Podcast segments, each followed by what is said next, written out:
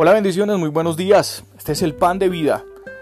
Gracias a Dios por una oportunidad más de poder escuchar su palabra, de poder escuchar su voz, de recibir el pan que nos da la vida, el pan que es alimento espiritual, pero que también es alimento para nuestras almas, para nuestra vida, para nuestra familia, para el diario vivir. Libro de los Salmos, el capítulo 118, versos 8 y 9. Mejor es confiar en Jehová que confiar en el hombre. Mejor es confiar en el Señor que confiar en príncipes.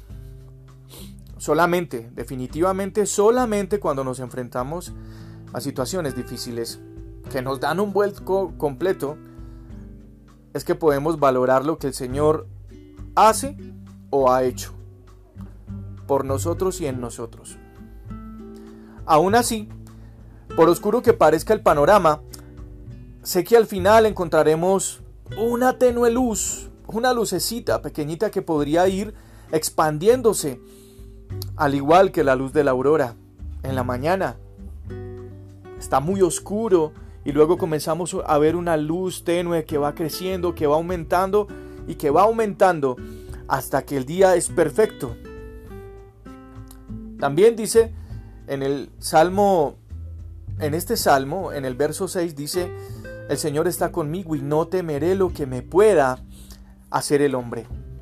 En momentos difíciles, siempre nosotros como seres humanos, como personas, tendemos a agarrarnos de lo inmediato, a aferrarnos de lo que más está ahí a la mano. Y eso en ocasiones nos produce un problema. Muchas veces no es fácil seguir el consejo del salmista. Yo personalmente creo que, que deberíamos volcar nuestro corazón a confiar en Dios y si es necesario que haya un clamor, un gemir, un lamento, para que eso suceda, pues tendríamos que hacerlo. Dios es el único que nos comprende. Además de aliviar nuestras cargas de manera sobrenatural, el Señor es el único veraz. En Él no hay engaño. De ninguna manera hay engaño en Dios. Los hombres, hablo de la humanidad completa, del ser humano, sin excluir a nadie. Simplemente por naturaleza podemos defraudarnos entre nosotros mismos y engañarnos. Por eso sea como sea, es mejor refugiarse en el Señor porque Él no es hombre para mentir, ni hijo de hombre para arrepentirse.